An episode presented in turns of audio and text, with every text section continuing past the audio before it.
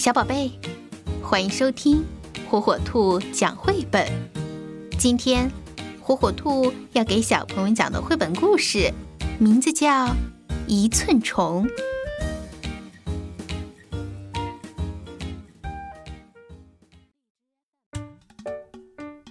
有一天，一只饥饿的知更鸟看见了一条一寸虫。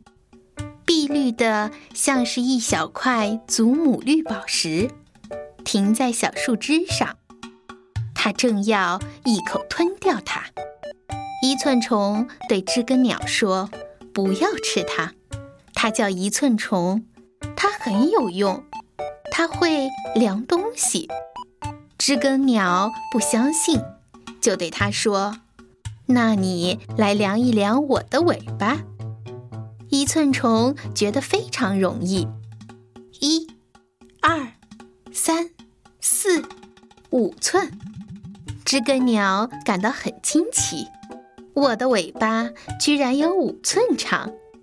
然后它载着一寸虫飞去别处找其他也要量一量的鸟。一寸虫量了火烈鸟的颈子，它量了巨嘴鸟的喙。苍鹭的脚，雉鸡的尾巴，还有蜂鸟的全身。有一天早晨，夜莺遇见了一寸虫。夜莺对他说：“你可以量我的歌。”一寸虫感到很迷惑：“我要怎么量歌呢？我只量东西，不量歌。”夜莺听到，便对他说。量我的歌，要不然我把你当早点吃掉。于是，一寸虫想到了一个点子。